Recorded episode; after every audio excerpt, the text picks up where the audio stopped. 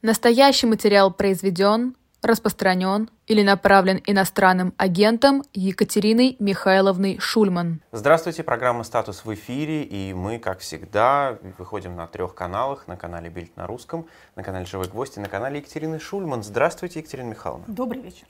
Ну, я предлагаю не тянуть, э, тем более, что событий много. Первая рубрика. Не новости, но события. Дорогая Екатерина Михайловна, обычно вы уклоняетесь от того, чтобы говорить о зарубежных, скажем так, вопросах. Однако сегодня, кажется, не увернетесь. Сегодня, вопреки обыкновению, первое наше событие происходит вовсе не в Российской Федерации. Действительно, а, имеем мы склонность концентрироваться на том, что с нами делается, но Сегодня у нас такой сюжет, на который мы не можем обратить, не обратить внимание, прежде всего с политологической точки зрения. Поэтому сначала поговорим мы с вами о президентских выборах в Турции. Президентские выборы в Турции состоялись в прошедшее воскресенье и поразительнейшим образом не выявили очевидного победителя. Два основных кандидата, оба набрали, скажем так, приблизительно несколько меньше, чем 50%. А, и, что еще удивительнее, особенно для российских наблюдателей, действующий президент, инкумбент, до 50% не добрал. Поэтому еще через две недели в Турции состоится второй тур. Чем это для нас примечательно? Значит, давайте сразу скажем, о чем мы сейчас не будем говорить. Мы не будем говорить о геополитической ситуации, о том, как э, возможный проигрыш действующего президента Эрдогана или, наоборот, его победа повлияет а как же? на... Мировая шахматная да, доска, да, да, действительно, вот это все. действительно. Эх. Как же армяно-азербайджанские отношения, как же Черное море, Евразии, а, и Османская что там. империя, больной человек Европы, вот это все абсолютно все не к нам. А также мы не будем говорить о а, турецкой внутренней специфике с точки зрения того, ну, например, там какие регионы голосовали за какого кандидата, а потому что мы, собственно, не, не то чтобы прям вот региональные эксперты. Что нам тут важно? Смотрите, вот эта турецкая ситуация показывает нам одновременно важность и сложность такой политологической дисциплины, как режимная типология. Известно, что турецкий нынешний политический режим характеризуется как персоналистская автократия. Так же, как, например, российский, белорусский, казахстанский и многие другие. А вообще политологи считают, что э, автократия, в принципе, наиболее численно распространенный тип политического устройства, максимальное число людей, большинство обитателей Земли живут не при демократиях, не при тоталитарных режимах, а при режимах авторитарных. А кроме того, некоторая такая тенденция вообще в жизни автократии состоит в их персонализации. То есть если у вас в принципе не демократическое правление, то оно будет сползать а, вот именно к персоналистской автократии, то есть к такому порядку вещей, при котором власть сконцентрирована в руках лидера и его ближайшего окружения. Персоналистские автократии не любят институты, в отличие от, например, от партийных автократий, в которых власть концентрируется в руках правящей партии или военных автократий, так называемых хунт, а, когда власть концентрируется в руках группы военных и сотрудников спецслужб. Так вот, персоналистские автократии, ну, собственно, вот концентрируются вокруг а, персонале. Вот смотрите, с одной стороны, все персоналистские автократии есть персоналистские. Вот этот базовый принцип им свойственен. Современным автократиям свойственно еще некоторое количество признаков, ну, например, а специфическая связка власть-собственность. Власть дает деньги, но не наоборот. Должность позволяет обогащаться, но богатство не дает вам должности. В отличие от олигархии, современной автократии, у них вот так это устроено. Второй признак – это хроническое недоверие к выбранным лицам и стремление подменять их назначенцами. То есть власть принадлежит бюрократии, принадлежит назначенным чиновникам. А избранные лица, даже те, чьи выборы, казалось бы, режимом контролируются, воспринимаются с недоверием и всячески, скажем так, принижается их престиж, над ними часто смеются в публичном пространстве. Они выставляются либо виноватыми в чем-то, либо, наоборот, такими бесполезными довольно э, людьми. Вы э, все эти насмешки, например, над э, парламентами и парламентариями, я думаю, слышали неоднократно. В противоположность этому назначенцы становятся политическими фигурами. То есть таких режимах режимах политической фигурой будет, например, а, глава администрации президента, как он президентского офиса, а, скажем, депутат может политической фигурой совершенно не быть, не быть актором, то есть не обладать политической субъектностью. И третий признак – это стремление контролировать публичное пространство. То есть вот эти автократии нынешнего дня очень хотят контролировать в максимальной степени, насколько это возможно, все, что происходит на публике, все, что происходит в информационном поле. От выборов до СМИ и все, что и соцсетей. Соцсетей, разумеется, в, в наиболее, так сказать, радикальных случаях. Публичные высказывания, театральные постановки, песни под музыку. В общем, все, что произносится и слышится другими людьми или пишется и читается другими людьми, очень хочется контролировать. Вот эти три базовых признака современных автократий. Турция отвечает им чрезвычайно. При этом большинство граждан, которые слушают вот эту нашу всю режимную типологию, понимают ее в одном единственном смысле. А они классифицируют режимы по степени репрессивности. То есть побои умеренные, редкие, сильные, регулярные. А, соответственно, чем, так сказать, э, ну, дальше... Сажают много или немного? Это, это тот, тот же да. вариант, так сказать, э, побоев, их э, вариаций. В общем, вот, вот по степени насилия. И тут тоже выходит ужасная, так сказать, путаница, потому что вовсе не это является определяющим признаком того или иного политического режима. Турецкий режим высокорепрессивный. После неудавшегося военного переворота 2016 года в Турции была развязана масштабнейшая репрессивная кампания, такая, которая нам с вами и не снилась даже в 2022 году. Около 100 тысяч человек, больше 100 тысяч человек было уволено с госслужбы, из образовательных учреждений, из армии по чрезвычайному указу. Около 50 тысяч человек находились в предварительном заключении в ожидании суда. Случилась массовая иммиграция, то есть были масштабные чистки с посадками. Опять же, даже э, репрессии против антивоенных активистов в России в 2022 году не идут количественно в сравнении с тем, что происходило в Турции, в общем, на протяжении довольно длительного времени. Было объявлено чрезвычайное положение, оно только в 2022 году было отменено, ну и, кстати, в 2023 вернулось опять из-за э, масштабного землетрясения. Да. То есть вот репрессии, вот они на лицо. Лидер на лицо 20 лет сидит у власти. Правда, справедливости ради, надо сказать, что а, президентом он является только с 2014 а, года, когда в Турции были возвращены прямые президентские выборы. До этого он был премьер-министром. Ну, это тоже характерно для авторитарных режимов. Вот в разных формах, то мытьем, то катанием, но хотим, значит, оставаться у власти на какой бы то ни было должности, на какой получится. Вот такое, так сказать, знакомое нам политическое ну, пространство. Екатерина Михайловна, он что, как говорится, историю России не знает, Сталина, что ли, не читал? Почему он избирательную комиссию не контролирует? Вот. И при этом у нас в Турции при таком-то режиме свирепом кровожадном, да, ну, правда, с хорошей стороны скажем, что в Турции отменена смертная казнь уже некоторое время как, и э, последняя, по-моему, в 84 году там она э, была, так что все, все довольно уже давно. А, то есть не, не вешают по крайней мере, пока. Так вот, и в этом-то режиме проходят выборы конкурентные, с непредсказуемым результатом, в котором оппозиция, на которых оппозиция выдвигает единого кандидата, и этого кандидата не сажают на дальних подступах, да, не травят каким-то химическим веществом, а доводят до результата. И, что удивительно, действующий президент не может себе дорисовать чуток до 50%. Помним 2013 год, еще, как нам тогда казалось, довольно вегетарианские времена, или наоборот, как нам кажется, задним числом. Выборы мэра Москвы. Ну, теперь, отходя на некоторое историческое расстояние от произошедшего, можно сказать, что, наверное, судя по всему, аккуратно скажем, все-таки Сергей Семенович Собянин 50%-то не набрал тогда. Но переходить во второй тур со своим основным соперником – Алексеем Анатольевичем Навальным, дай бог ему здоровья, сейчас, он побоялся. Поэтому несколько процентов уж ухитрились накидать. А в Турции этого не произошло. Почему же так случилось? Ох, вот на этом месте мы остановимся на рекламу и ответим на этот вопрос после рекламы. Ну и сразу скажу про магазин shop.diletant.media. Там э, можно приобрести книгу «Миссия в Москву». Это воспоминания Джозефа Дэвиса, дипломата, э, который был послом США в СССР с 1936 до середины 1938 года. shop.diletant.media. Это и другие книги там найдете. Ну а теперь самый главный вопрос. Как же так? Автократ вроде автократом, Что а выборы не контролируют. Действительно. А какой он, же он автократ да, после этого? после этого. Значит, по поводу того, кто какой автократ. А коллега а, Голосов, Григорий Васильевич, высказал мнение, что Турция вообще не является никакой электоральной автократией, является она электоральной демократией с особенностями, с такими вот своими, своим региональным своеобразием. Почему? На чем основано это мнение? На том, что если у нас происходит смена власти, мирная смена власти выборным путем, то значит вы уже не автократия. Ну, конечно, это автократия, если главный признак, единственный возможность смены начальства путем процедуры у вас присутствует. То есть смотрите, вот в чем, опять же, сложности нашей с вами режимной типологии. Довольно часто тип политического режима мы можем определить только задним числом. Типология – это не форма. Вскрытие покажет. Это Совершенно верно. Вскрытие показало, что пациент скончался в результате вскрытия, как это называется. Вот примерно так.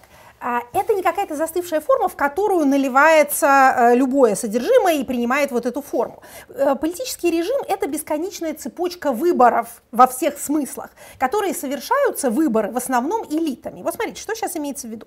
Вот сейчас наш Эрдоган должен был решить, натянуть себе пару процентов и перескочить во второй тур или не рискнуть. Он не рискнул.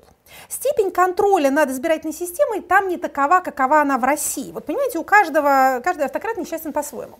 У всех свои ограничения. То есть 100 тысяч человек выгнать с работы и 50 тысяч арестовать ты можешь, а нарисовать выборы опасно. Люди выйдут на улицу. Опять же, давайте посмотрим на Россию. Э, начать воевать с соседом можно, а QR-коды во время э, пандемии ввести было нельзя. То, что могли себе позволить либеральнейшие демократии Европы, свирепые карантины, в России нельзя было. Почему? Потому что был риск сделать самую страшную авторитарную ошибку, отдать распоряжение, которое не будет исполнено. Поэтому не рискнули. Помните, внесли законопроект, убрали законопроект, мы с вами этим всем занимались. То есть у всех свои, э, так сказать, лимиты. Да? Вот у Турции так, такие. Турция страна совершенно другой демографической пирамиды, чем наша, с гораздо большим э, молодежным навесом. У нас не, навес, у нас наоборот провал, то есть там больше молодежи, там э, более, скажем так, пассионарное население, более э, высокая как раз толерантность к насилию, то есть и граждане гораздо подраться, и, так сказать, полицейские гораздо их побить, э, а не односторонним порядком, как это происходит в России. То есть вот этого пока, по крайней мере, нельзя. Дальше наступят следующие выборы, следующие развилочки. Ну, например, а выходит второй второй тур, а во втором туре будет какой-то результат. Признать его, не признать его. А, например, гораздо лучше, чем избирательную комиссию, президент Турции контролирует Верховный суд. Попробовать опротестовать невыгодные для себя результаты выборов через суд, отменить их таким образом. Ввести военное положение, арестовать э, при помощи верных себе частей или полицейских сил своего соперника. Это все возможности. Все это, в общем, можно физически можно сделать. Вопрос, какая будет э, ответная реакция. Но если случится такая ситуация, что инкумбент проигрывает и отдает власть, и признает этот результат, тогда мы торжественно скажем, что Турция сделала большой шаг на пути к электоральной демократии. Давайте вспомнить такой принцип, известный как двойной оборот Хантингтона. Это uh-huh. тот самый Хантингтон Сэмюэль, наш отец многократный, а, который известен худшей своей книгой «Конфликт цивилизаций», а у него есть и получше работы. Вот он автор вот этого принципа теста на устойчивую демократию. Он гласит, если у вас дважды инкумбент проигрывал и отдавал власть, то вы устойчивая демократия, то есть для вас авторитарный откат затруднителен. Не невозможен, опять же, ничто не невозможно, но затруднителен. То есть смотрите, что, так сказать, лучше для грядущего демократического управления, нам тоже с вами полезно это знать.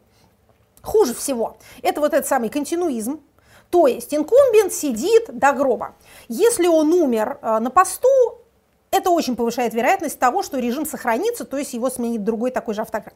Если он уходит добровольно, передавая власть преемнику, это, скажем так, не так хорошо, как выборы, но это чуть-чуть нам расширяет эту возможность. Как Ельцин в 99-м, как, кстати говоря, а, Путин в 2007-2008 году. То есть какая-то смена лучше, чем никакой, но такого рода смена, скажем так, рукотворная, не процедурная, хуже, чем электоральная. Но лучше всего для всех нас, вас а, и любого режима, с которым это происходит, лучше всего это проигрыш и мирная передача власти. Вот если вы такое пережили, это меняет вас навсегда. Если вы дважды такое пережили, вы переходите в новое качество. Вот что нам с вами важно знать применительно к турецким событиям. Будем следить э, с нетерпением, с интересом. Неотрывным, я бы сказала, пристальным интересом.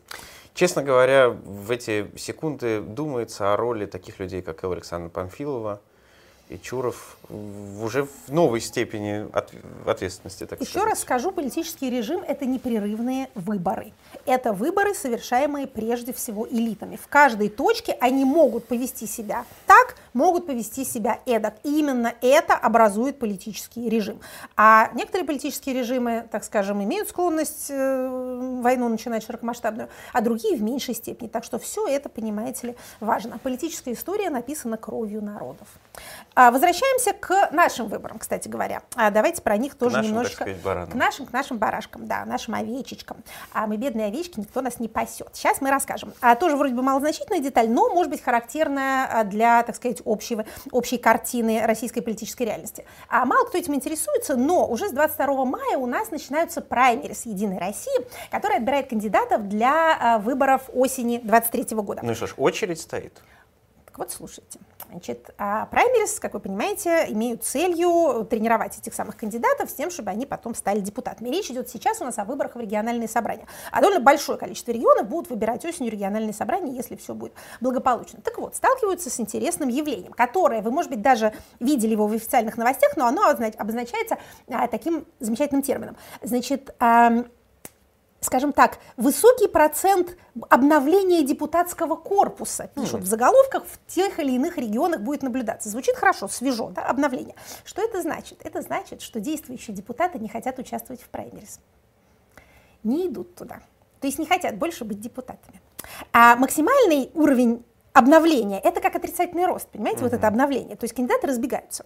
Те кандидаты, которые уже попробовали, как хорошо быть депутатами. А что случилось? А, действительно, что случилось? Максимальный процент обновлений в Народном хурале Бурятии. Там, э, значит, больше половины, 46% действующих депутатов сказали, мы больше не хотим.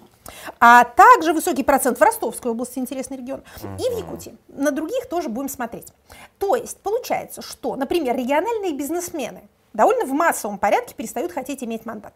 Если раньше это было выгодно для бизнеса, престижно, красиво, э, так сказать, э, модный VIP-аксессуар, э, то теперь это только повышает вашу видимость как для внешних врагов, так и для врагов внутренних. Ну и вообще люди, видимо, не очень хотят связываться с какими-то официальными постами, учитывая туманную обстановку. Особенно, например, в Ростовской области мы их даже как-то понимаем. А Ситуация... чем это плохо для власти? Власти же хорошо, меньше конкуренции, они дольше будут сидеть. Да конкуренция кого с кем? Это же конкуренция их, их самих, с, так сказать, самих с собой.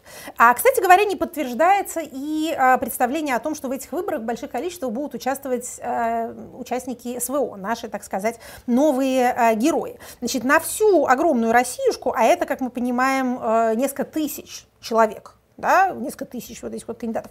А всего 81 э, был подсчитан человек из, э, так сказать, зоны СВО, которые там участвовали или, по крайней мере, декларировали свое участие. В общем, предполагалось людьми, которые интересуются этой темой, что электоральный потенциал их невелик.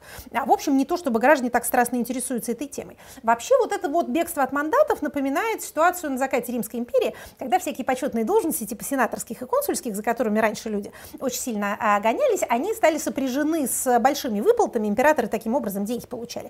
То есть ты становишься сенатором и должен там нести определенные повинности, социальную ответственность, как это а, до этого называлось. И вот люди стали буквально вот э, прятаться, прятаться от этой высокой чести. В общем, будем продолжать смотреть, что у нас будет происходить, потому что одновременно Государственная Дума меняет у нас избирательное законодательство.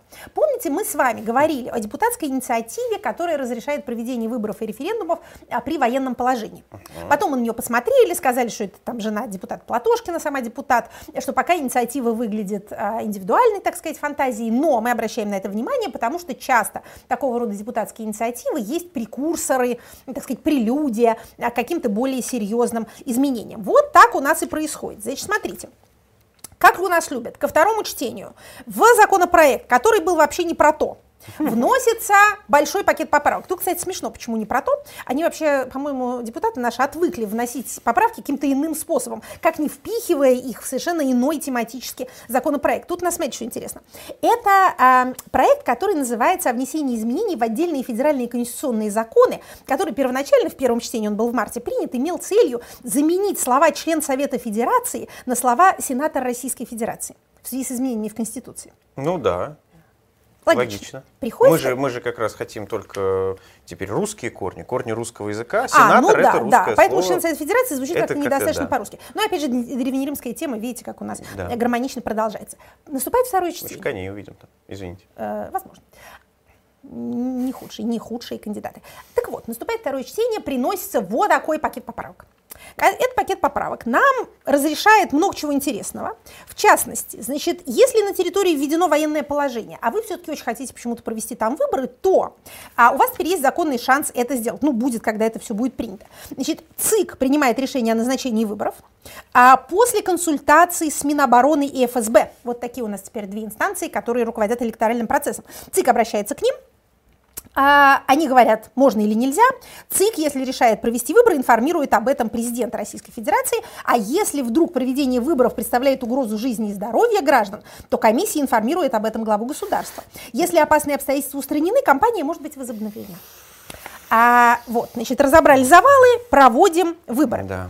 А, значит, там много еще всего, а, всякого интересного, но мы сейчас концентрируемся вот именно на этом, потому что мне кажется, что есть следующий замысел. Значит, э, например, увеличиваются возможности, расширяются возможности для создания экстерриториальных участков. То есть участков, которые не на той территории, на которой mm-hmm. проходят выборы. Таким образом, военные могут голосовать, таким образом, всякие перемещенные лица могут голосовать, так сказать, выезжающие избиратели. Вот помните, дачные участки О, были? Да. Вот теперь это а, легализовано и возможности для их создания расширены. То есть у нас получается... Для удобства граждан это будет Абсолютно, для удобства и комфорта, и комфорта граждан. Значит, смотрите, что мы тут видим? Мы тут видим возможность проводить выборы на тех территориях, которые Российская Федерация не контролирует. Mm. У нас ведь уже и так они в Конституции-то есть, а де-факто их вовсе и нету. То есть э, можно... А сколько их еще и не будет? Посмотрим. Можно сделать такую вещь. Провести, например, выборы мэра Херсона. Mm. Да хоть мэра Киева. Почему нет? Во-первых, есть электронные списки. Сюда они тоже, а, тут они тоже инкорпорированы в это новое законодательство. А кроме того, можно сделать много экстерриториальных участков. Участки будут у вас, например, в Москве, а выбирают люди мэра Херсона. Голосуют, и вот, пожалуйста. Другой вопрос, э, зачем это нужно? Но точно так же трудно ответить на вопрос, зачем нужно вносить в свою конституцию э, те географические названия, к которым ты еще пока э, не имеешь никакого особенного отношения. То есть, видимо, видимо, может быть, такая есть мысль, что если воевать мы не очень гораздо, то давайте мы хотя бы правовыми, так сказать, юридическими инструментами закрепим свое право на а, формирование органов власти а, в этих самых территориях. Кроме того, они будут, конечно же, голосовать и на общефедеральных выборах, например, за президента в 2024 году. Представляете, как замечательно проголосуют эти люди, которых вообще не существует, потому что их неизвестно сколько, неизвестно, как их зовут, неизвестно, где находятся их списки. То есть это вот такие а, виртуальные граждане Российской Федерации, организации, которые, тем не менее, обладают паспортами. Это такое расширение практики, о которой говорили в полголоса в Москве, что, например, в МФЦ существуют такие дома привидения. Вот зарегистрированы дома, и в них как бы даже кто-то живет, и они получают финансирование, понимаете, или там расходуют воду горячую, электричество. А на самом деле этих домов физически не существует. Так у нас будут уже целые регионы приведения. Это может сделать а, выборы 2024 года совсем таким, я бы сказала, очень виртуальным мероприятием.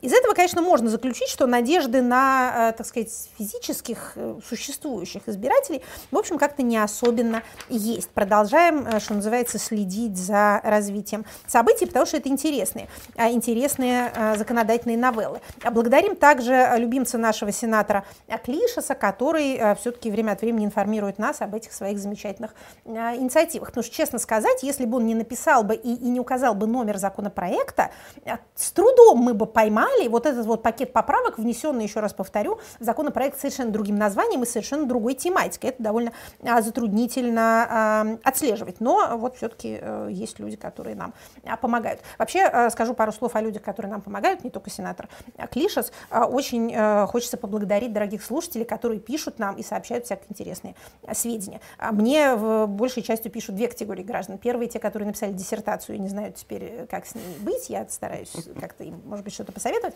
может быть, даже помочь. А вторая, также бесценная категория, это люди, которые откликнулись на призыв писать дневники и вообще замечать разные детали меняющегося быта. Так мы, например, знаем о массовых поставках иранских огурцов огурцов О. в овощные магазины Москвы и Московской области. Также о чрезвычайном удешевлении а, апельсинов. Апельсины очень сейчас дешевые стали в Центральной России. Так что вот давайте тоже... Здесь хороший а, урожай. А, вероятно, Где-то. да, вероятно. Ну и на огурцы, э, возможно, тоже хороший урожай. Хотелось бы, конечно, чтобы урожай был бы, собственно, в России, не такая это экзотическая овощная культура, но, тем не менее, что есть, то есть, будем радоваться а этому. То есть вот такие новые линии поставок. Далее, в продолжение темы электронного всего. На прошедшей неделе президентом подписан указ о военных сборах. Это мероприятие, в общем, ежегодное и системное, регулярное, но в нашей тяжелой ситуации все регулярное выглядит экстраординарным, а все привычное приобретает какой-то нехороший подозрительный оттенок. Значит, а, кратко напомним, что такое военные сборы. Это сборы, на которые призываются люди, находящиеся в запасе, и люди, находящиеся в резервы. Запасники запасники, и резервисты. Запасники это, по-моему, скорее места, запасники это скорее, скорее люди. А люди, находящиеся в запасе, это те, кто прошел военную службу, либо получил а, военное образование. Люди, находящиеся в резерве, это те, кто подписал с Минобороны соответствующий контракт, зачисляющий их в мобилизационный резерв. Военные сборы а, это такие тренировочные мероприятия, имеющие целью, а, так сказать, освежить а, знания, умения, навыки военнослужащих или бывших военнослужащих. Они а, продолжаются в течение двух месяцев месяцев, а каждый резервист или находящийся в запасе не чаще, чем раз в три года может подвергаться такой процедуре и в целом не может провести больше 12 месяцев на этих самых запасах. Предполагается по закону, и пока мы не знаем о случаях, когда бы этот закон нарушался, а, призывающиеся на сборы не участвуют ни в каких военных действиях, они вообще не участвуют ни в чем практическом, ничего не охраняют, ничего не патрулируют, вообще ничего не делают, только вот тренируются вот в этих самых а, лагерях. Предыдущий указ о военных сборах был подписан в феврале 22 года. По доброй традиции два пункта опубликованного указа секретные для служебного пользования. Видимо, как мы предполагаем, в них определена численность тех, кого, а, сколько людей нужно а, призвать. Значит, кто у нас не пойдет не должен идти на сборы. Значит, а, по состоянию здоровья есть целый ряд ограничений. Кроме того, а, педагоги, студенты, очники, заочники, в том случае, если они работают над дипломом, а, имеющие бронь, то есть сотрудники системообразующих предприятий, и, конечно, самые наши защищенные социальные категории, сотрудники Росгвардии, МЧС, и также депутаты и сенаторы, они от сборов освобождены. Также многодетные отцы и матери, и люди с непогашенной судимостью, а также те, в отношении которых проводится предварительное следствие. Так что если у вас есть судимость, то, что называется, выдыхайте. Выдыхай. Да, на многодетных отцов обращаю особое внимание, потому что до сих пор они у нас никак, никем не освобождены от мобилизации, такая постоянная а тема, время от времени кого-то призывают, их там пытаются выцарапать обратно, а Минобороны говорит, что у них есть какие-то рекомендации, но этих рекомендаций никто не видел, и военкомы на них не а, ориентируются. А, значит, вот это что касается военных сборов. Что здесь нового? Вот то, что мы вам рассказываем, это, так сказать, прежнее положение. Никаких законодательных изменений, так же как с призывом на срочную службу, у нас нет. Категории не расширены, сроки не изменены, форма не изменена, все как было. Что нового? Новое – это э, пробное использование электронных повесток. Электронные повестки у нас уже введены в оборот законом. При этом вроде как инфраструктура для них не создана. Мы в прошлый раз довольно подробно говорили о том, как Минцифры совместно с Минобороны собирается выстраивать эту электронную систему, этот единый реестр и, соответственно, систему рассылки этих повесток. Но есть основания предполагать, что именно на сборах будет опробовано как у нас выражаются э, в Комитете Госдумы по обороне, в тестовом режиме Тестовый. будут, да, будут опробованы а, эти самые повесточки. И, кроме того, также в тестовом режиме могут быть опробованы ограничительные меры. Мы же с вами помним, что теперь а, неявка по повестке, отправленной в том числе в электронном виде, которую вы могли не прочитать и не получить, что называется физически, влечет за собой различные ограничения, начиная с запрета на выезд за границу. В общем, будем тоже за этим смотреть, потому что интересное такое массовое тестирование Э, призыв резервистов и лиц, находящихся в запасе, довольно массовое мероприятие, то есть это может коснуться а, многих. Так вот, э, так сказать, законодательные инновации у нас воплощаются в жизнь. А кроме того, а, мы только что пожаловали, что многодетные родители никак не освобождены от мобилизации, но на прошедшей неделе Генеральный штаб и Министерство обороны два новых документа опубликовало, которые ограничивают привлечение военнослужащих категории В к участию в военных действиях. Это ограничение по здоровью. Значит, если у вас, дорогие граждане, туберкулез, ВИЧ, а вирусный гепатит э, Б и С, то вы подлежите увольнению с военной службы и призываться не можете. Мобилизовываться тоже вам не полагается. Значит, психические расстройства многочисленные, не будем их зачитывать, а, тоже делают вас негодными. Казалось бы, это уже должно было быть так давно, но мы с вами помним, что вот в острой фазе мобилизации, еще не закончившейся, а, у нас призывали кого только не. А вот теперь все-таки, да, расстройство половой идентификации и сексуального предпочтения, например. Mm. А, значит, острые алкогольные психозы, Поэтому, явившись, mm. так сказать, в нетрезвом виде на э, пункт сбора, вы, может быть, измените свою судьбу к лучшему. Умственная отсталость. Всегда казалось, по-моему, что наоборот э, это показатель. Но нет, но нет. Оказывается, это тоже основание для того, чтобы вы, вам была присвоена категория годности D, и, в общем, вы не мобилизовывались или увольнялись с военной службы, если вы на ней каким-то образом оказались. Значит, продолжая тему умственной отсталости и законодательных инициатив. Известная как... Э, законопроект волей-неволей. О. Инициатива рассматривается в Государственной Думе. А Часто третий... ли вы встречали такое выражение в законе воли не Ой, что волей, что не волей, все равно, как в известном советском фильме «Сказки».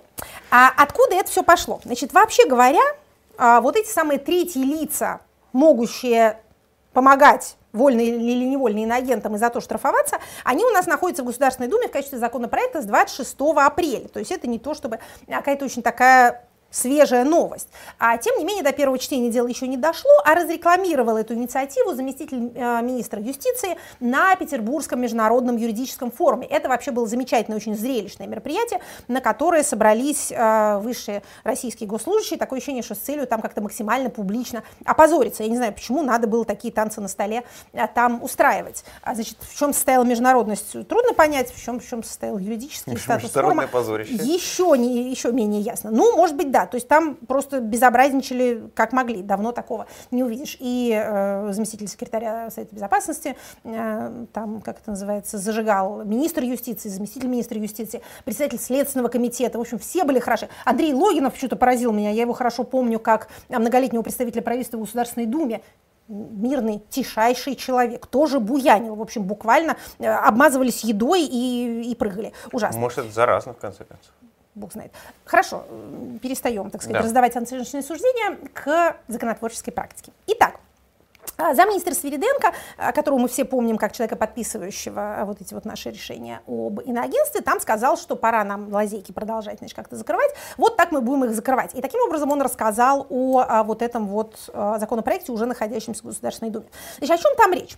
Это пакет из двух инициатив. А поправки в закон о контроле за деятельностью лиц, находящихся под иностранным влиянием, это вот наш основной с 1 января, э, с 1 декабря прошлого года действующий закон, и поправки в КАП, потому что, естественно, никакая новелла не функционирует без санкций, иначе что же это за новелла такая.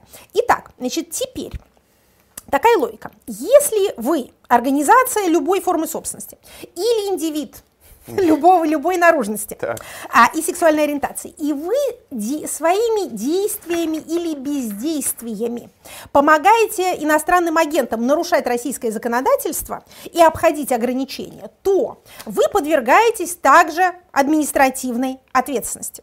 То есть, смотрите, а раньше законодательство об иноагентах должно было интересовать только тех лиц, которые признаны иноагентами. Вот как я, например. Да? Обнаружили вы себя в очередном пятничном списке, вот вы читаете закон, отчитываетесь, не отчитываетесь, все-таки принимаете для себя решение. Теперь этим должны заниматься все, потому что что такое действие или бездействие? Это вот это самое волей и неволей, вот что имеется в виду. А, ну, как это называется, суд решит, а эксперт ему поможет. Поэтому, а, видимо, видимо, что предполагается? Предполагается, что иностранные агенты э, как-то не исчезают из публичного пространства. Вместо того, чтобы заткнуться, как предписывает им законодательство, они продолжают активничать, э, публиковаться, выступать, петь, рисовать. Там же разные люди, есть карикатуристы, есть певцы, есть а, мои коллеги-ученые, а, публикующиеся всякие люди со степенями и так далее. В общем, они не угомонились. Соответственно, они делают это посредством кого-то, кто находится в досягаемости юрисдикции Российской Федерации. Ну, например, издательств, ну, например, радиостанции. Поставила радиостанция а, песню какую-нибудь Земфиры, да, в принципе, это не запрещено. Но, скажем, маркировочку не поставили, не уведомили, что тут там 18+. Или радиостанция имеет лицензию на то, чтобы распространять контент для всех категорий, а тут она иноагентскую песню ставит, а как вы помните, иноагенты не могут создавать никакой контент для несовершеннолетних ни в какой форме. А что является, как мне кажется, целеполаганием? Целеполаганием является запугивание тех институций, платформ, площадок, которые могли бы эту самую платформу, площадку предоставлять иностранным агентам. То есть их как-то вот не должно оказаться в российском публичном поле, или, точнее говоря, в том публичном поле, которое контролируется Россией. Тут, конечно, можно только посочувствовать Министерству юстиции, а, чьи полномочий, ну и, соответственно, чьи обязанности, все расширяются и а, расширяются. А, тем не менее, информационное пространство состоит не только из а, чего там, Рутуба, ВКонтакте и платформы «Смотрим» или «Смотрим», а, не знаю. В других местах, понимаете ли, иногенты все равно продолжают каким-то образом процветать. И российский слушатель все равно продолжает тянуться к свету знания. А тут, конечно, во всех этих инициативах слышна вот эта вот досада, как же так, мы вас тут уже всех, понимаете, маркировали, маркировали, а, да не вы маркировали, а вы э, продолжаете пользоваться вниманием аудитории, в то время как наша там а, правильная э, патриотическая какая-нибудь там поэзия или песня под гитару совершенно не находит себе никакого сбыта, потому что никому это не интересно. Как же так? А по этому поводу много горевал э, ныне идущий, как мы надеемся, на поправку литератор Прилепин. Он тоже вот страдал, что народ какой-то не тот, читает исключительно иноагентов, а не хочет читать какую-то Z-поэзию, хотя она уже хороша и душевна, и э, энергически, так понимаете ли, увлекательна, но почему-то все равно никто не желает этим всем любоваться. Ну, может быть, давайте посмотрим, поможет ли здесь, помогут ли какие-то законодательные меры этому всему. А первое чтение мы ожидаем в конце мая. Мы можем переходить к следующей рубрике. Я думаю, что мы можем переходить к следующей рубрике. Невероятно хорошая новость. Давайте к понятиям. По понятиям. Какое понятие будет сегодня, Екатерина Михайловна? Понятие, о котором хотелось бы а, нам рассказать, это игра с нулевой суммой, или, как это еще называется, антагонистическая игра. А, говоря об этом понятии, мы также затронем такой, так сказать, взгляд на мир, как теория ограниченного блага. Значит, смотрите, а, в принципе, в принципе, игра с нулевой суммой – это понятие из теории игр. О теориях игр, о теории игр мы с вами некоторое время говорили, из них известна а, дилемма заключенного. А, это, в общем, математические, скажем так, игры. В математическую суть мы не будем входить, опасаясь обнаружить свою полную в этом отношении неграмотность. Нас эти все, э, так сказать, концепты интересуют исключительно с социальной точки зрения. Поэтому там про равновесие Нэша мы не осмелимся говорить в эфире, хотя там тоже есть, по-моему, социальный аспект, можно было бы э, поговорить об этом, но ладно, потренируемся, может быть, осмелимся. Пока, пока не решимся. Итак, значит, игра с нулевой суммой нас интересует как мировоззрение – в принципе, это тип так называемых некооперативных игр, то есть игр, не предполагающих сотрудничества, в которых выигрыш одного участника – это проигрыш другого. То есть есть некий банк, за который вы сражаетесь. Если вы выиграли, то другой человек или другая команда проиграли. В принципе, э, большое количество игр относится к этому разделу. Ну, скажем, почти все карточные игры, шахматы, э, не знаю, там, футбол, хоккей. Uh-huh.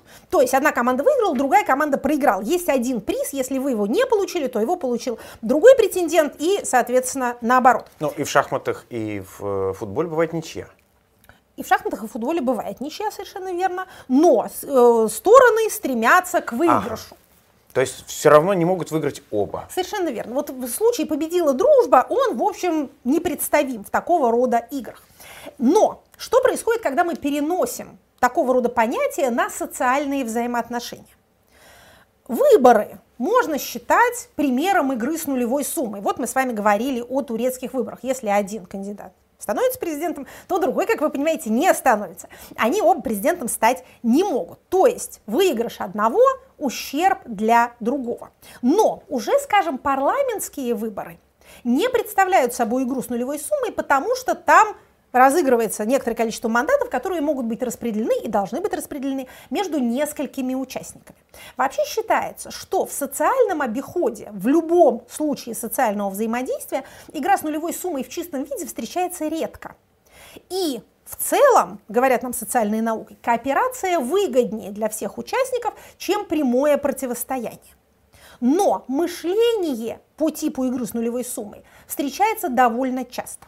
Оно особенно характерно для людей, воспитанных в вертикально интегрированных структурах. Структурах с жесткой дисциплиной, с подчинением, с выслугой лет. Ну, например, в силовых или военных. Для них совершенно очевидно, что либо я, либо меня.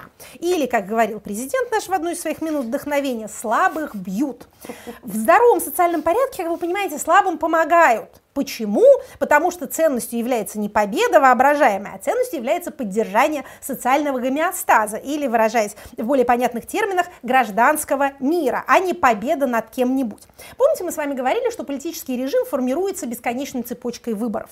Так вот, основное, так сказать, основная формула вот этого выбора, который совершают элиты на каждой развилке, состоит в следующем. Мы попробуем договориться, или мы будем играть по принципу победитель получает все. Вот еще одно описание игры с нулевой суммой. То есть мы оппонента уничтожаем или кооптируем, инкорпорируем его. Здоровый социальный порядок – это порядок с минимальным количеством исключений. То есть максимально инклюзивный. Что значит здоровый? Здоровый не значит добродетельный, справедливый. Здоровый значит максимально выгодный для всех.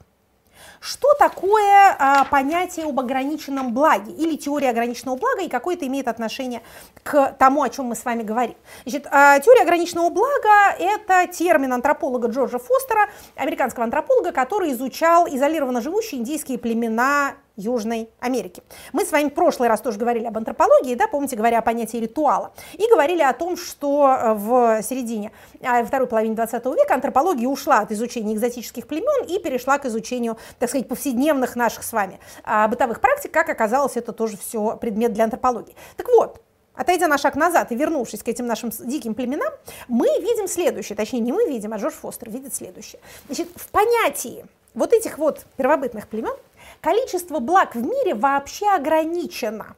Оно, что называется, финально. Поэтому, если у кого-то прибыло, то у кого-то убыло. Это сознание характерно для примитивных форм хозяйствования. Понимаете, дело не в том, что эти люди какие-то глупые или злые. Дело в том, что у них действительно всего мало. И они не вышли на тот уровень научно-технического прогресса, который позволяет, ну, например, резко увеличить урожайность или начать складывать заработанное и хранить его, и потом им обмениваться. У них не произошло разделение труда, у них не появился вот этот обменный фонд, который образует торговлю, их обмен носит примитивный характер, ты мне рыбу, я тебе горшок. И вот, собственно, и все. И вот эти вот представления, они распространяют на все вообще социальные отношения. То есть, например, даже если ну не знаю, речь идет не о материальных ценностях, а о любви, признании, известности, то это тоже ограниченное благо. Если у меня есть, то это я у кого-то отобрал. И, соответственно, я могу получить это благо, тоже отобрав его у кого-то другого. И это, еще раз повторю, очень архаичное сознание. В ситуации общественной опасности, когда наша пирамида масла схлопывается до своих базовых этажей, когда наше смещение потребления по Энгелю идет назад, да, от услуг к товарам, от товаров к еде, да, и все потребности сводятся к потребности к безопасности. Вот такого рода архаичные представления начинают вылезать на поверхность. Имейте это в виду, дорогие граждане. К социальной реальности это не имеет на самом деле никакого отношения. Блага создаются людьми. Нет никакого финального, так сказать, конечного, неизменного банка мирового богатства, который может достаться только кому-нибудь. Когда вы это, эм, так сказать, научитесь видеть, вы будете видеть вот это дикое суеверие, которое довольно часто выдает себя за такую, знаете, циничную умудренность. Мы, мол, знаем, как мир устроен. Мир жесток. Жесток он и несправедлив. А, значит, на самом деле нет. На самом деле все это не так совершенно выглядит. Поэтому, например, вот вы слышите разговоры о каком-то золотом миллиарде который один может жить хорошо, а для того, чтобы он жил хорошо, все остальные должны жить плохо. Из чего исходит это представление? Из того, что есть один пирог. Если я его съела, то Максим Владимирович его не съел. На самом деле пирог является плодом трудов человеческих. Мы совместно можем испечь столько пирогов, что ни мы их не съедим, и даже съемочная группа не сможет их съесть целиком. Курников. Курников. Курников, э, Кулебяк, что мы еще можем э, этих рыбников. В общем, много мы чего можем наделать. Возможности наши практически безграничны. Было бы время и, соответственно, а, продукты. Продукты тоже создаются людьми. Соответственно, труд человеческий является первичным благом, а не природный ресурс и не что-нибудь еще в этом роде. Значит, количество известности, любви и признания тоже безгранично, потому что оно создается, продуцируется людьми. Поэтому, если вы думаете, что, опять же, возвращаясь к нашей предыдущей теме, а, злобные иностранные агенты у вас крадут народную любовь, на которую вы имеете больше права, поэтому заткнув их, вы эту любовь переведете на себя? Нет, вы ее не переведете на себя. Вам надо ее создавать самостоятельно, продуцировать, опять же, понимаете, производить. Итак, игра с нулевой суммой в большинстве случаев за пределами шахматной партии является иллюзией. Социальный порядок устроен по-другому. Но если вы будете в голове иметь вот эту вот архаизирующую концепцию, то она будет для вас самосбывающимся пророчеством. Закончится это тем, что это ваше воображаемое ограниченное благо обязательно кто-нибудь у вас отберет. Или вы будете так думать. И дальше будете сидеть обиженные на все человечество в своей постепенно изолирующейся социальной системе. Не поступайте так. Ну а мы переходим к вопросам от слушателей. Вопросы от слушателей. Сначала передам привет э, всем, кто слушает нас в приложении «Эхо», а, и скажу, что у нас э, скоро будет выступление в Брюсселе. А, Ну Все что? по той же ссылке, да, по русской ссылке. А, действительно. Я не знаю, есть ли в описании к этому видео ссылка. Ссылка в смысле, да. Ссылка Надеюсь, на что она ссылку. есть. Но если что, знайте, что всегда ссылка есть э, в телеграм-канале «Эхо ФМ». А, Столица Объединенной Европы. Мы с вами будем вот такое рассказывать. Будем, И что? будем. Хорошо, попробуем- Постараемся, по попробуем крайней мере. Попробуем. Ну а теперь к вопросам. Арина Пшеничная спрашивает вас в Твиттере Эхо. А, Подписывайтесь, кстати. Вопрос, вдохновленный судьбой Рублевской Троицы. Какие в Российской Федерации есть законы по защите культурного наследия? Разве законно отдавать уникальное произведение искусства в монастырь? Разве оно не принадлежит всем людям в равной степени? И кто должен гарантировать сохранность произведения? Вы знаете, правовая а, здесь основа мне совершенно не ясна.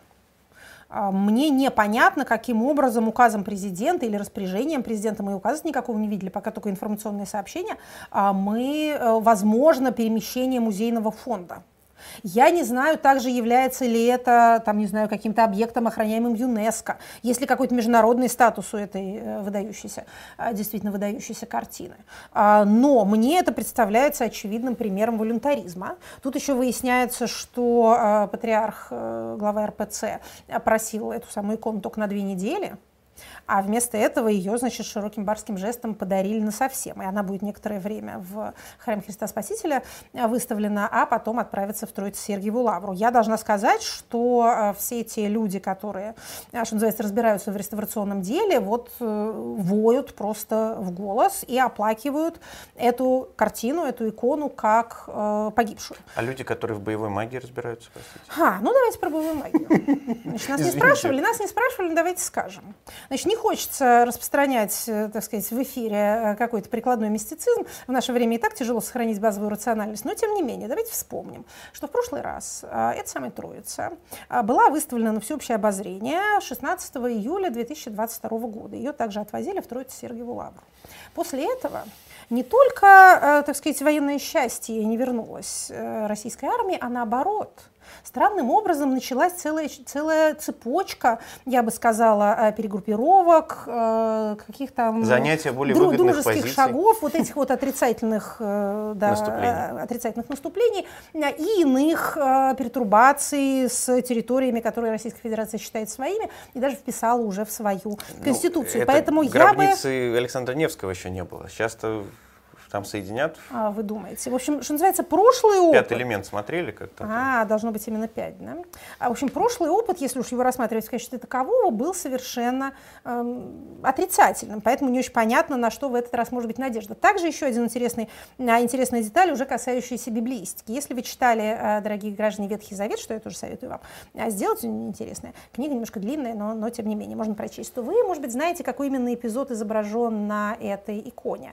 А, Она называется у нас Троица, а, но изображает она трех ангелов, которые пришли в гости к праотцу Аврааму, и у него, значит, вот обедали, под дубом сидели. Это эпизод из книги «Бытия». А что здесь интересно? Действительно, в христианской интерпретации это Троица, в э, иудаистической там нет никакой Троицы. Это три э, архангела, э, Рафаил, Михаил и Гавриил, и идут они на Содом, они идут истреблять Содом.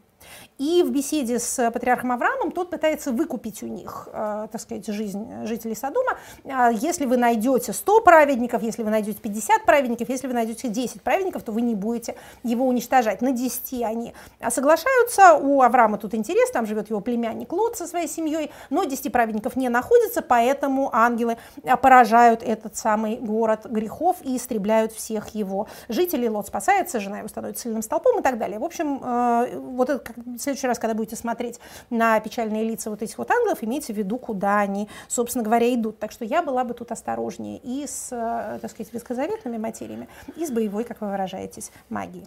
А вот Дончик спрашивает вас э, в инстаграме «Эхо». На всех ли должностях должна происходить ротация и обновление? Относится ли это только к избираемым должностям? Должно ли это относиться к министрам, руководителям департаментов? А как быть с главврачами, директорами школ, заведующими отделениями? Всех ли развращает длительное пребывание в должности? Или это критично только для высоких этажей власти? Очень хороший вопрос. Прекрасный совершенно вопрос. Значит, давайте начнем с конца. Для кого это не критично, где ротация не обязательно? В коллективных органах. В парламентах могут существовать люди, которые годами, десятилетиями выбираются от своих там округов по партийным спискам и, так сказать, знаменуют собой парламентские традиции. Мы видим таких, ну, например, в американском конгрессе, который вот от Перл-Харбора до наших дней, без инфаркта и паралича, как это называлось, несут знамя американского парламентаризма. Это совершенно нормально. Ротация, то, о чем мы говорили, обновление депутатского корпуса само по себе совершенно никаким достоинством не является. На противоположном конце спектра, для кого это критически важно? Для первых лиц лиц, избранных первых лиц. Там действительно, как показывает многократный горький опыт человечества, а, вот, этот вот, вот это продление полномочий однозначный признак политического нездоровья, ведущий очень быстро к очень дурным последствиям, к усилению репрессивности, к повышению агрессии, к ухудшению э, качества экономической политики, вообще качества принимаемых решений. То есть это вот, вот как бубонная чума. Вот когда вот эти вот э, появляются, понимаете ли, вздутия на теле, это вот оно. Поэтому первых лиц менять надо, и ограничения на количество сроков должны соблюдаться железно, и надо аккуратно очень смотреть, чтобы и сама длительность этих сроков тоже как-то не расползалась. Далее начинается, так сказать, степени Далее начинается сложный баланс. А я, например, обращу ваше внимание на а, статью, которую а, коллега мой бывший Пашанинки Василий Жарков недавно опубликовал, в которой сказано, что вот эта практика вечного пребывания у власти и, а, так сказать, подделки и искажения выбранных механизмов началась не с политических руководителей, а с глав вузов. Mm. Что они первыми начали искажать, менять уставы с тем, чтобы избираться или псевдоизбираться вечно. Привет При... господину Садовничу. А, да, в том числе ему. То есть, а, понимаете, университеты это же самоуправляемые единицы, да, это такие государства в государствах. И для университетов их вот это самоуправление чрезвычайно важно. Поэтому ректоры это выборные лица. Говорят, они... в адвокатских палатах подобное что-то вот. происходило. Тоже. Значит, вот смотрите, поэтому, если у вас первое лицо, которое должно бы избираться, что называется, трудовым коллективом, сидит там долго, я понимаю, что термин «долго» носит неопределенный характер. У каждого свое «долго» то это, в общем, не очень хорошо. Если мы идем ниже по э, иерархической пирамиде, то э, в бюрократических структурах важно разделение на два этажа, на политических назначенцев и на регулярную постоянную бюрократию. Все э, системы, в которых есть выборы, с этим сталкивались. С одной стороны, выбирается президент, он при, приводит с собой команду и меняется начальство. С другой стороны, невозможно, чтобы у вас там каждые 4 года или даже каждые 8 лет полностью менялась вся бюрократия, она работать не будет. Поэтому, например, в системах типа британской есть формальное разделение на вот эти этажи. То есть а, человек, который становится премьер-министром или министром, приводит с собой определенное количество людей, может занять ими определенное количество должностей, а остальные работают вне зависимости от результатов выборов. То есть это, еще раз повторю, настраиваемая система. Но вот именно первое лицо, именно начальник в публичных органах, либо в публичных организациях, таких как образовательные учреждения, культурные учреждения, хорошо, очень и очень важно, чтобы регулярно менялся, причем не, не по собственной воле, да, там типа я устал, я ухожу, а подчиняясь уставу, конституции и закону. Следующий вопрос в YouTube-канале Бильд на русском. Рэм Рея спрашивает вас. Эм, сегодня в МВД сказали, что с 2024 года будут уголовно наказывать рэперов за песни про наркотики. Как вы думаете, с чем связана такая боязнь властей со всем, что связано с наркотиками? Вопросы легализации, пропаганды и так далее. Я думаю, что гонение на рэперов вообще, как и там на, на стендаперов, как и на ютуберов, связано с попыткой вернуть себе э, умы молодежи опасаются и не любят людей, которые имеют аудиторию вообще и молодежную аудиторию в частности. А в общем, если послушать, что наше замечательное начальство говорит, мы услышим, что в, общем, в открытую декларируется, а, что вот нынешнее молодое поколение мы потеряли. Тут уже ничего не поделаешь, они выросли, сформировались при проклятом либерализме, уже, так сказать, их э, ценности нам чужды. Поэтому давайте начнем с тех, которые вот сейчас совсем маленькие, может быть, с ними чего-нибудь получится. Для того, чтобы с ними что-то получилось, надо, чтобы вот те, кто сейчас, там, не знаю, в детском саду, в начальной школе, выросли и сформировались совершенно иного типа закрытом информационном пространстве. Вот на это все направлено. А все вот эти вот политические шаги. А наркотики, как известно, расширяют сознание. Поэтому, поэтому и против. Да. Нет, ну серьезно, а почему, почему наказывают все, что По поводу наркотиков. Это что касается рэперов. Теперь, что касается, что касается наркотиков. Действительно, а, народная статья у нас, это отнюдь не 282, э, а вовсе даже а, вот этот вот пакет статей, связанных с распространением, там, хранением, продажей наркотиков до трети всех заключенных в России, на самом деле больше трети всех заключенных в России, а, сидят именно по этим статьям, и сроки там довольно большие. Ну, что здесь скажешь? Можно выдвинуть такую версию криминологическую. Оборот, торговля наркотиков контролируется силовыми структурами, и одновременно они имеют возможность делать такие показатели борьбы с этим социальным злом, какие захотят. То есть сами контролируем, сами время от времени прореживаем эту деляночку. Сам да? играю, сам а, Совершенно верно. Сами крушуем закладчиков, а когда нам нужно, мы этих же закладчиков, э, ну, знаете, как редиску вы сажаете, а какая-то редиска у вас вырастет, вы ее съедите, а которая там мешает вам, вы ее прореживаете. Таким образом, оставшаяся будет сочнее и больше. Вот такая вот, э, такая может быть версия. Хотите, э, можно в дополнение к этому выдвинуть, так сказать, позитивную версию. Это действительно социальное зло, это действительно плохая вещь, кто бы спорил. И кроме того, сам вот этот вот наркотический оборот вокруг себя создает преступную среду. Поэтому э, всякое государство стремится как-то вот э, с этим делом э, особенно бороться. Но я думаю, что, конечно, бороться с рэперами и искать в песнях компьютерных играх, стихах и прозе упоминание о наркотиках, это гораздо легче и приятнее, чем бороться с какой-то реальной наркомафией. Во-первых, могут по голове дать, во-вторых, ненароком можно э, как-то зацепить свою же собственную кормовую базу. Зачем этим заниматься, когда можно просто э, тихо, безопасно из теплого кабинета, э, так сказать, заниматься э, серфингом интернета и там выискивать заодно и послушать музыку. Давайте прям последний вопрос, Успеем? очень коротко, минутку. Хорошо. А, Михаил Лунд спрашивает. Сейчас, пожив почти год в Тель-Авиве, друзья живут в Тбилиси и Ереване, и сравнивая с довоенной Россией, понимаю, что не всегда демократия способна обеспечить хороший уровень жизни и качественную работу органов власти. Что об этом думает политология? Политология думает следующее. Качественный уровень жизни вы обеспечите себе сами в условиях демократии, а работа органов власти, а, вы как-нибудь переживете ее не самое высокое качество. Демократия – это не рецепт создания вам счастливой и богатой жизни. Демократия – это некоторая система гарантий, которые снижают вероятность того, что хорошо работающие органы власти будут вас грабить, убивать и насиловать. Вот в этом цель демократии. А уж счастье-то каждый себе создаст своими собственными руками. На этом прощаемся. Спасибо всем, кто нас смотрел и слушал. Э, обязательно подписывайтесь на YouTube-каналы «Живой гвоздь», канал Екатерины Шурман, канал «Бильд на русском». Заходите на сайт Эхо. Пока. Это была программа Екатерины Шульман «Статус».